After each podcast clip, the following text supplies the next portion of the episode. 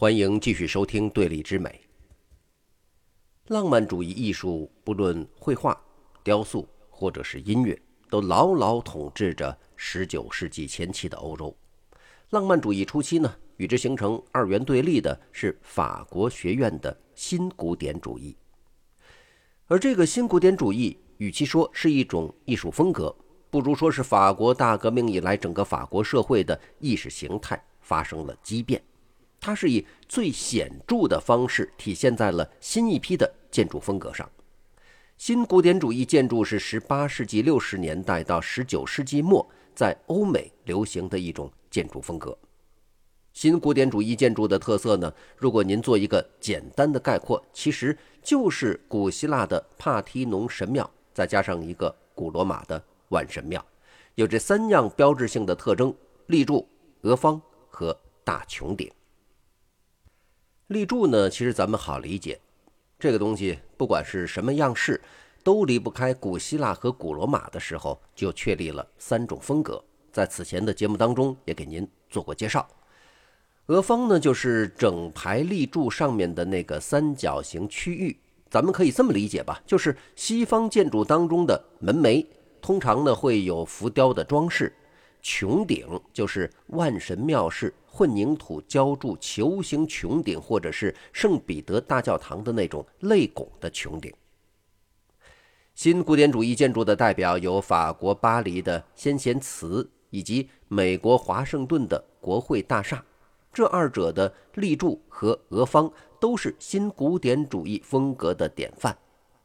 位于美国波士顿边上剑桥市的麻省理工学院呢，它的标志性建筑虽然没有俄方，但是有立柱和万神庙式的穹顶。除去建筑物，像凯旋门这种古罗马纪念碑式的建筑，也在新古典主义时期得到了复兴。一八零六年由拿破仑下令建造，为了纪念一八零五年就是头一年打败俄国和奥地利联军的巴黎大凯旋门，在外观上和古罗马时期的凯旋门几乎毫无差别。新古典主义的建筑是古典建筑最后一个鼎盛时期了。到了二十世纪，古典范式的建筑全面被现代建筑或者是包豪斯建筑给全面代替。新古典主义建筑背后的社会意识形态呢，主要就来源于法国大革命为法国带来的社会结构变革。法国大革命推翻了波旁王朝的王权统治，国王路易十六和他的王后玛丽安托瓦内特被送上了断头台。这个时期的法国人，特别是巴黎人，普遍认为巴黎就代表了西方的主流新秩序、新趋势，代表着自由、平等和民主。巴黎人呢，更称呼自己叫做新雅典公民。好。那既然是新雅典公民嘛，那自然就得要追求属于雅典的古希腊的古典建筑特色了。所以，这个古希腊式的新古典主义风格建筑由此流行开来。新古典主义绘画艺术的奠基人是著名的雅克·路易·大卫，虽然旧王权已经被推翻了。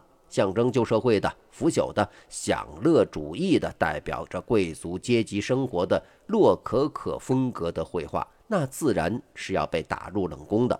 取而代之的是代表社会新秩序的艺术风格。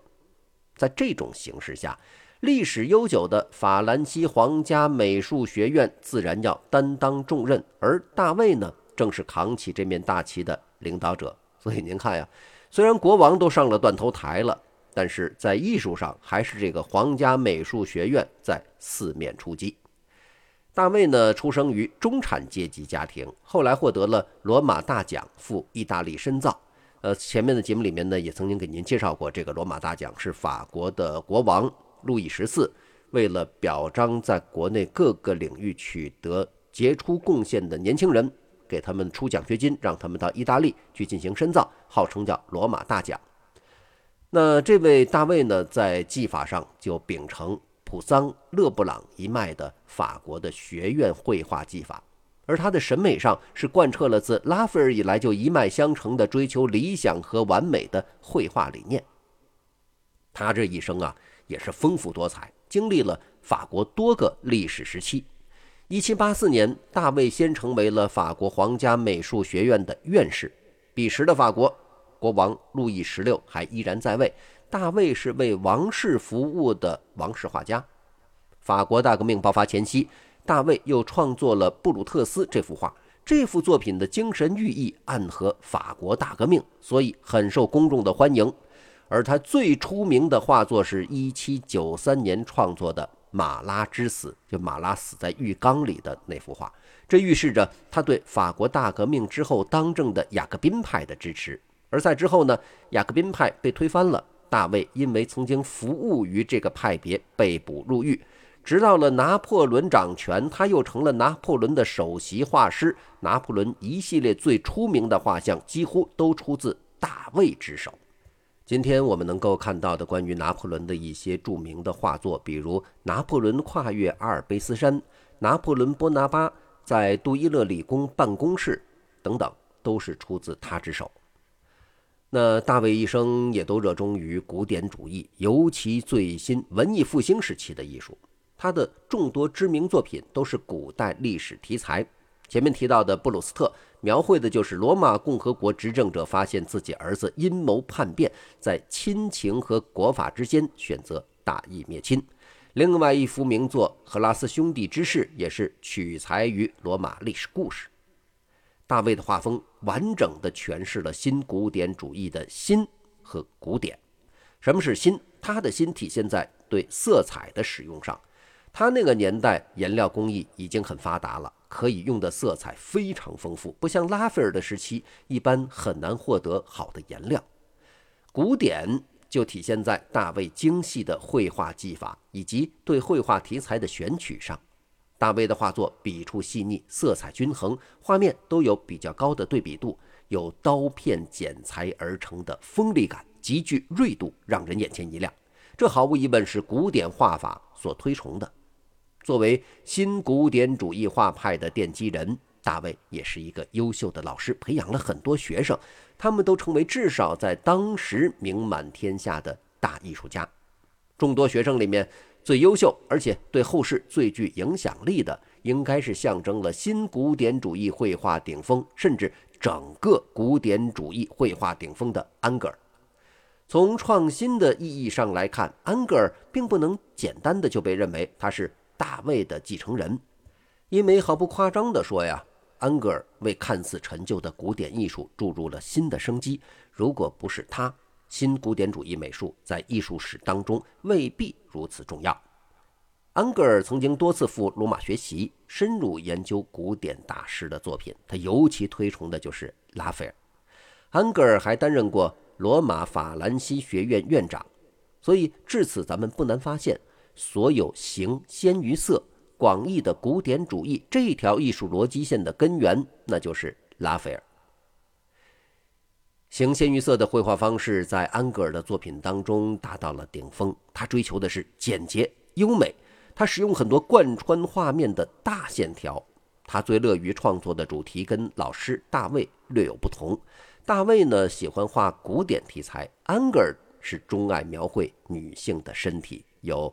大宫女、马平松玉女等等名作，在这些画作当中，最抓人视线的是女性身体形象的大轮廓线。在她简练的线条里面，粗中有细，人物皮肤的细节和光影变化处理的精准异常，具有大理石雕塑一般的润滑感。对于女性身体线条的刻画，安格尔最优秀的一件作品，那就是世界名画。泉泉水的泉，这幅画作前后创作了三十六年之久，是他最为得意的作品。在全这幅画中，安格尔集中体现了他对于线条的理解，全然摆脱了那种肉欲的纯粹的形体美感。哪怕在人物形象众多的情况下呢，安格尔对于线条的把控和安排，也可以称得上叫临危不乱，井井有条。这方面成就最高的是他那幅《土耳其浴室》，画面没有过多多变的色彩，让观众能够尽情地被画中女性的身体线条所吸引。安格尔通过安排不同人物的远近，有侧重地描绘各个人物形象，画面显得错落有致、有条不紊。画面当中的蓝色的衣物和枕头的形象最为跳脱，把重点人物形象和次要的人物形象就区分开来了。画中呢，虽然人物众多，但是布局合理，在画面节奏感和线条感上那以真画境。这是安格尔孜孜不倦深入研究线条的结果。安格尔的这两幅名画《泉》和《土耳其浴室》，应该说在世界范围内流传的是非常广的。我记得我在很小的时候是第一次看到《泉》这幅画，嗯，因为确实当时岁数小，还看得有点面红耳赤啊。那这是安格尔的两幅名画，在用色方面，安格尔的色彩是单纯而又直接的，这点跟他的老师大卫也不一样。大卫的色彩过于艳丽丰富，而安格尔在绘画当中对色彩的选择有显著的倾向性。每幅画作都有主色调，这也是安格尔为了突出优美线条所做的必然选择。你要突出线条，你就不能使用过于斑斓的色彩，分散观众的注意力。在色彩分布相对单纯一致的背景上勾勒出来的线条，肯定是比在那种五彩斑斓背景上勾勒出的线条更加引人注目。这也是安格尔的作品比大卫的更抓人眼球的原因之一吧。同时，我觉得这也是迷彩服之所以能够在战场上保护狙击手的一个重要原因。安格尔推崇拉斐尔想象中的完美，也在追求完美线条的道路上贯彻这一点。落笔之前，完美线条就已经在他的脑海当中成型，最终呈现在画布上的是胸有成竹的唯美线条，给人以和谐完满。平衡的感觉，安格尔对线条的极致追求，跟德拉克洛瓦用色彩表现激烈情绪的艺术风格形成二元对立。很明显，安格尔是形先于色的极致，德拉克洛瓦贯彻的是色先于形的主张。安格尔追求的是平衡、和谐、从容，德拉克洛瓦呢，追求的是动感、对比和冲突。安格尔代表的不光是新古典主义以及法国学院派，而且是从达芬奇和拉斐尔开始的广义的古典主义以及形先于色学院派绘画的最高峰。这条艺术逻辑自达芬奇、拉斐尔始至安格尔终，穷尽了一切可能性和创造力。安格尔是集大成者，他为古典学院绘画画上了完美的句号。至此，在古典主义这条道路上，再也没有人能超越安格尔，或者说，在学院古典画法道路上，已经不存在超越安格尔的可能性了。拉斐尔心目中的所谓想象的完美，安格尔已然做到。到19世纪下半叶，能与安格尔为代表的学院绘画相对抗的，便不只是德拉克洛瓦们的浪漫主义绘画了。一批又一批的新兴画派和艺术风格陆续诞生，比如以库尔贝为首的写实主义，以莫奈、雷诺阿等人为代表的印象主义等等。进入这个时期以后，以安格尔为代表的学院派成了艺术大论战当中的众矢之的。原因很简单，他们占据了官方对于至高艺术的认知，艺术要发展嘛，他们自然就成为了要被打倒的对象。普遍认为。相比后来的先锋画家，安格尔所代表的学院绘画是陈旧的，安格尔则更是旧世界艺术的象征。这种看法其实是偏颇的。艺术确实是有发展进化的过程，但是你不能站在历史的结果上，因为看到了印象主义、现代主义后来居上，你觉得它就拥有更高的艺术价值。所以，安格尔代表的学院绘画那就是因循守旧，从而降低对他的评价。作为优秀艺术家，重要的是对于自身艺术理念的坚持。一个艺术家价值是否高，在于他能否在自己坚信的艺术理念中，把理念表现到极致，做到完美自洽。很明显，安格尔追求优美线条，他相信的一直都是拉斐尔的完美主义。他对绘画的认知一贯是形先于色，他就沿着这条路，把线条发挥到了前无古人的高度。这足以奠定他伟大艺术家的地位。相比之下呢，后人在理念上也许更加大胆，甚至更加先进。但是只要没能把自身艺术理念发挥到极致，依然不会有太高价值。比如，在印象主义画家中颇有名气的毕沙罗和希斯莱，他们的画工都不弱，但是绘画风格一直在跟随大趋势在改变。甚至粗糙地说，当你看到一幅作品像是莫奈的，但是没有莫奈那么优秀，那大概就是毕沙罗或者是希斯莱的作品。因此，在这个标准下，毕沙罗和希斯莱并不比安格尔重要和伟大。对艺术家的认知和评判，应该跳出结果论，站在艺术家的角度看待艺术理念之间的斗争。只要艺术家沿着自己的道路走到极致，那便是了不起的。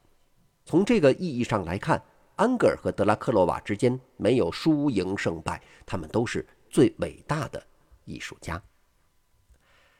好，今天我们就先聊到这儿，下期节目继续聊，下期节目再见。